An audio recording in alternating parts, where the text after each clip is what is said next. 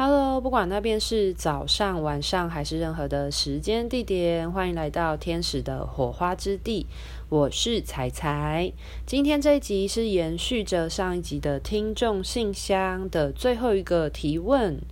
那在上一集呢，我有回应了关于这个听众他所问的问题，然后我总归出了三个小提问，然后我回应了前面的两个，分别是如果你是对于灵性学习有兴趣的话，你该怎么学习？你的学习的方向，或是有没有什么建议的参考？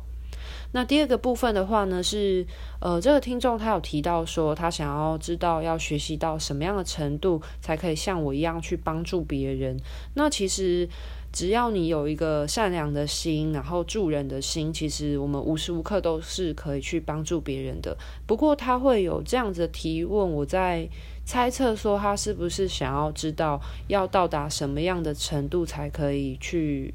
嗯，像是收费的方式去协助别人呢？我在猜测他是不是这个意思。所以在上一集也有回应到这个问题。如果你是对于这两个问题有好奇或者是有兴趣的话呢，都非常欢迎去上一集听。那这一集的话呢，主要会是回应到关于。灵性工作者这个职业的部分，那在这职业，我知道很多人一定都会有所好奇的。那特别是对于很多人，他们可能对于灵性工作很有兴趣，那他们可能也面临了一些转职的。状态的人，那他们就会思考要不要投入这一个领域、这个职业呢？那我自己大学的时候是读心理智商学系的，我也有修过人力资源管理的这个课，所以我非常可以理解关于生涯选择是一辈子的事情这件事。那我也会非常的支持跟非常鼓励大家在。投入一项职业之前呢，你可以先去了解它的相关资讯。我觉得这是很重要一件事情，而且我也觉得这件事情很棒，因为我自己也是做过很多形形色色的工作，然后我会很懂大家在进入一个领域之前会想要先做一些功课的这些心情。那其实做功课我觉得是很好的，因为如果当你面对于人生的交叉路口，然后你可以先去做功课，然后了解说这条路是不是你想要走的。那如果在了解过程当中，你更理清你自己的想法的话，那你就可以选择将你现阶段所拥有的时间跟资源，去决定你要不要投入，还是你要选择另外一个方向。所以我觉得这是一件很有意义的事情。那我自己本身也是一个就是这个领域的小菜鸟啦，然后。可是就有在现阶段可以以我这小菜鸟，然后就是给予一些不专业的经验分享，我也觉得还蛮开心的。那希望我的这个经验可以提供给大家，然后帮助到大家有一些交流。好，那针对于灵性工作者的这个职业的话呢，我其实主要列出了几项，我觉得大家会有兴趣的部分。那主要就是，我觉得大家会很好奇的是说，我们的收入来源怎么来的？因为毕竟我们活在地球嘛，地球就是一个物质的世界。那地球的游戏规则其中之一就是货币、金钱，就是我们必须要有金钱货币，那我们才有办法让自己活下来。那我觉得这会是大家非常。好奇或是也在乎的部分，其实我主要列了两个，一个的话是灵性工作者他的收入来源跟身为一个灵性工作者的挑战会是什么。那我觉得收入来源部分，其实我就先看看有没有办法在这一集讲完。那如果讲不完的话，我的下一集再讲关于灵性工作者会面临的一些挑战有什么。那我们先来说说。就是关于收入来源的部分，收入来源的话，我有列出了三项。不过，如果嗯你有想到其他部分想要补充的话，也都非常欢迎私讯我，然后来告诉我，或者是有一些部分是我没有想到的，因为我现阶段列出的这几项都是以我现在在这个领域当中我所接触到，或是我可以。理解或是我所知道的部分。那身为一个灵性工作者的主要收入来源会有三个方向。第一个方向的话会是以接个案为主。那接个案的话呢，顾名思义就是你有什么专长，你可以去有所使力点的，然后你就可以去发挥它。那我自己本身是做天使灵气疗愈，然后跟就是个案灵魂轨迹探索嘛，所以呢，这就是我擅长的部分，所以我就可以去协助别人。那对于这部分，如果他就是他是需要能量的疗愈的补充，或者是就是运用天使的能量，然后以及去协助对方有一些灵魂轨迹的探索，去找到他心中的答案这样子。那接个案的话，其实我觉得会是这个灵性工作者中很蛮主要的一个部分，因为。我自己是能量疗愈师，可是其实最经典的就是塔罗师了吧？因为像大家都有听过，就是算塔罗牌嘛，或者是说像紫微斗数，它也是这样子。那有一些人类图，它的解读师，那它也是一个接个案的收入来源之一。对，然后或者是说，它有可能是推拿的，它可能是做身体能量疗愈的。在这边我就要讲，哎，最近有一部。台剧非常好看诶，不好意思让我岔题一下，我真的觉得它很好看，很值得推荐。就是四楼的天堂，那它也是在讲就是关于身体的一些能量的部分，就是一个推拿师，然后他透过他的双手在推拿，然后帮助大家不仅疗愈他的身体，也疗愈了很多他心里的创伤或者是情绪的。这些部分，那如果你是对于灵性工作或是身心有兴趣的话，我觉得四楼天堂也很推荐大家去看。然后我很希望我未来有机会可以录一些专题来讲这些事情。天哪，真的太多主题想要跟大家分享了，就是不管是书或者是最近看的这些台剧。好，总之呢，就推荐给大家，你可以先去看，因为我未来做这些分享的时候，你就会比较有共鸣。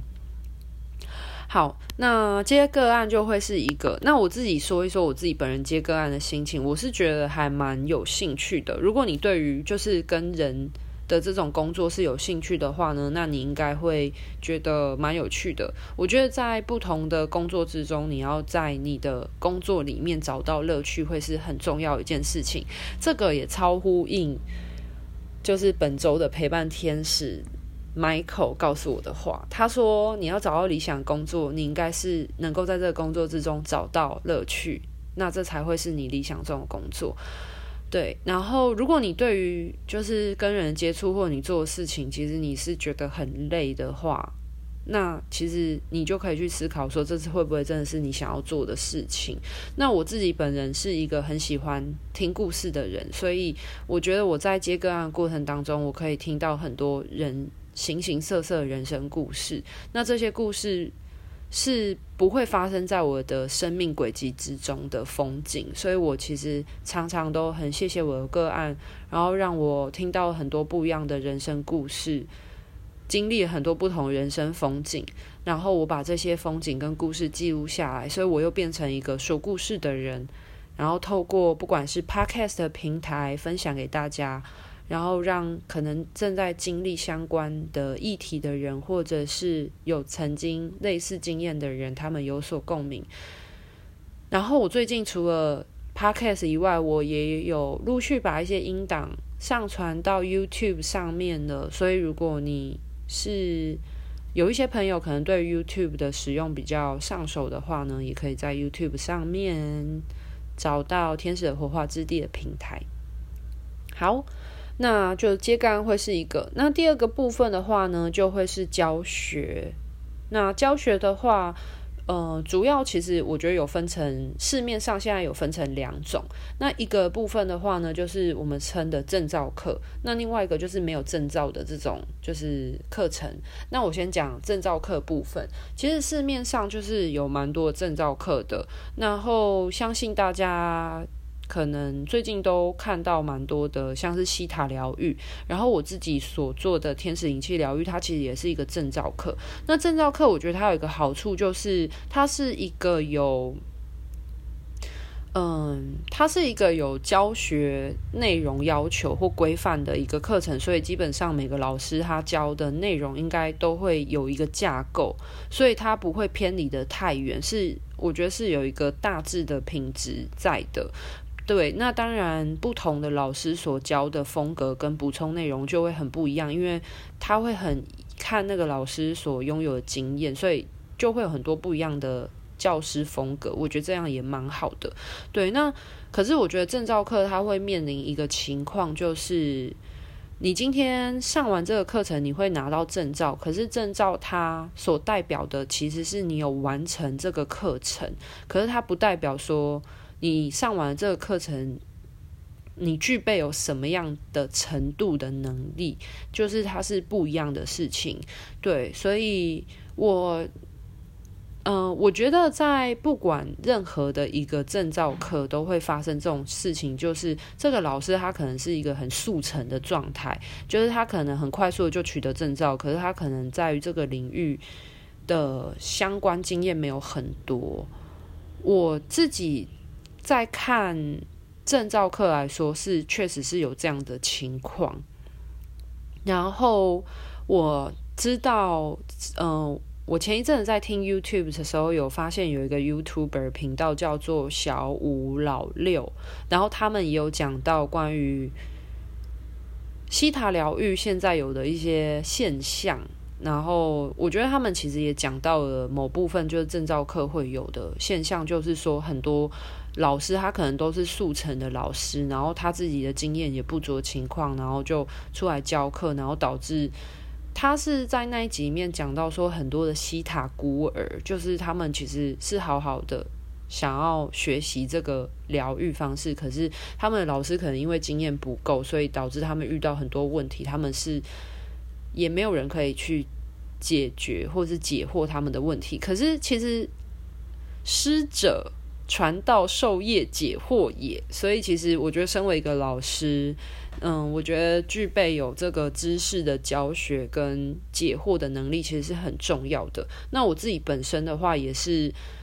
拿到了教师证很久，可是我并没有马上急着出来教课，原因是因为我真的觉得我是一个很凭着心在做事的人，我觉得我没有办法去做违背我自己的心的事情，所以。嗯，我做一件事情要快乐，我一定要感觉到踏踏实实的。所以，如果假设我觉得我还没有准备好要开课的话，我就不会想要去做这件事情，因为我会觉得我自己可能能力还不到，然后我不想要很虚的去做这件事情，所以我会觉得等到我自己准备好的时候，我才会打算要开课，对啊。那，就是跟大家分享这件事情啊，就是如果你要上课的时候，我会建议大家可能要去寻找看看这个老师他所教学的内容你喜不喜欢，或者是说他讲课的方式是不是你可以理解的，我觉得还蛮重要的，因为毕竟教师风格很多都很不一样，然后。他的经验啊，或者是说他的相关的知识背景等等，其实我觉得大家可以先去就是做一些功课，然后再想说有没有要去上课这样子。那当然，我自己有在接个案，其中一个原因是因为我相信，在很多人去投入这样的课程学习之前，他一定会有所好奇。那其实你可以先体验看看，这就是我就是的一个小小建议。好，然后除了教学我说的证照课以外，另外一个部分就是非证照课。那非证照课的话，其实嗯，坊间呐、啊，市面上也有很多就是跟工作坊有关系的。那我觉得工作坊其实它也是一种就是教学的概念，可是它可能就没有相关的证照课。那最简单的例子来说，像我。十二月跟一月份有要开的这个线上课程，它就是一种非证照课。那这种非证照课的内容的话，很多都是这个老师他可能有怎么样的经验，或者是他有怎么样的知识，然后这是他在他的经验或知识统合出来的一个有系统的内容。对，那其实我觉得这个概念就很简单，就是。这个老师他可能把他的这些经验总结起来，那这是浓缩了他人生当中所经历过的很多嗯事情的一个很精华的东西。那如果你是现阶段面临了相关的课题的考验，然后你觉得诶，他今天开的这个课程是可以协助到你的话，那他当然就可以帮助你加速你度过你的议题，所以其实我觉得有时候上课啊，你所就是我们都会觉得我们的钱付出去，那我们获得的东西是什么呢？我觉得他获得其实是一个别人的经验的浓缩，或者是别人时间的浓缩。因为你也可以不付费，但是我相信你一定也可以去克服你现在所面临的课题，但是你可能就需要花多一些的时间，或者是多一些的人生体验去。嗯，去经历这一切，然后才会总结出你自己的一个经验或概念。那你今天去上课的话，其实它就是浓缩了别人的经验或概念。你就是花钱买时间，或是买经验，其实它是一样的概念。地球的金钱货币本来就是可以买时间的啊，不然你就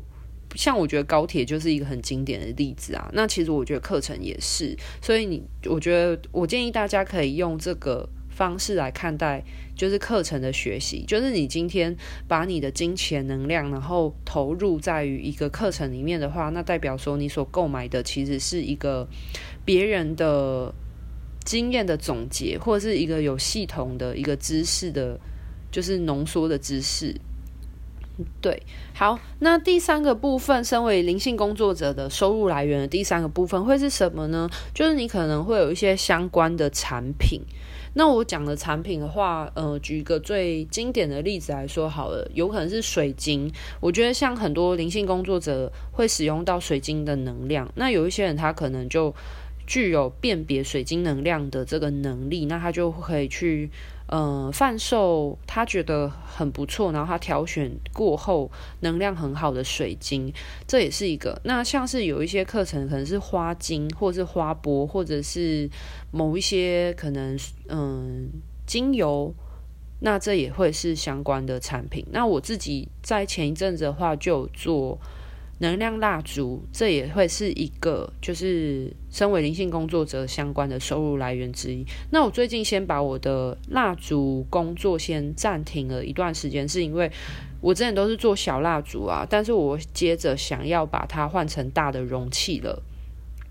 因为像有一些人他用完之后他很喜欢，然后他可能想要问说有没有大一点的 ml 数，所以我现在其实在寻找嗯适合的。比较大的容器，然后可能会想要做比较大颗一点的蜡烛，提供给大家做参考。因为有一些人他可能回去做冥想，或者是他可能嗯上完了天使灵气的课程，他回去做能量疗愈的时候，他想要有就是蜡烛的辅助，那我觉得就是一个很好的选择。所以我最近也在改良更新我的能量蜡烛二点零版本。对，那这就是我列出来的三个，我觉得身为一个灵性工作者会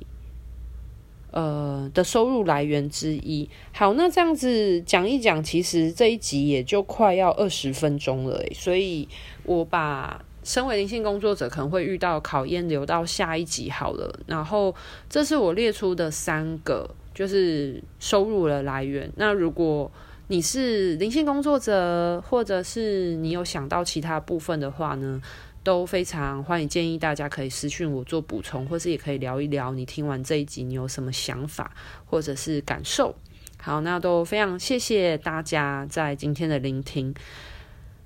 好，那就祝福各位人间天使可以知道自己就是的职涯规划，然后希望这一集可以帮助到大家，可以更了解这个领域或者是这个职业。好啦，今天的分享就到这边告一个段落喽，拜拜。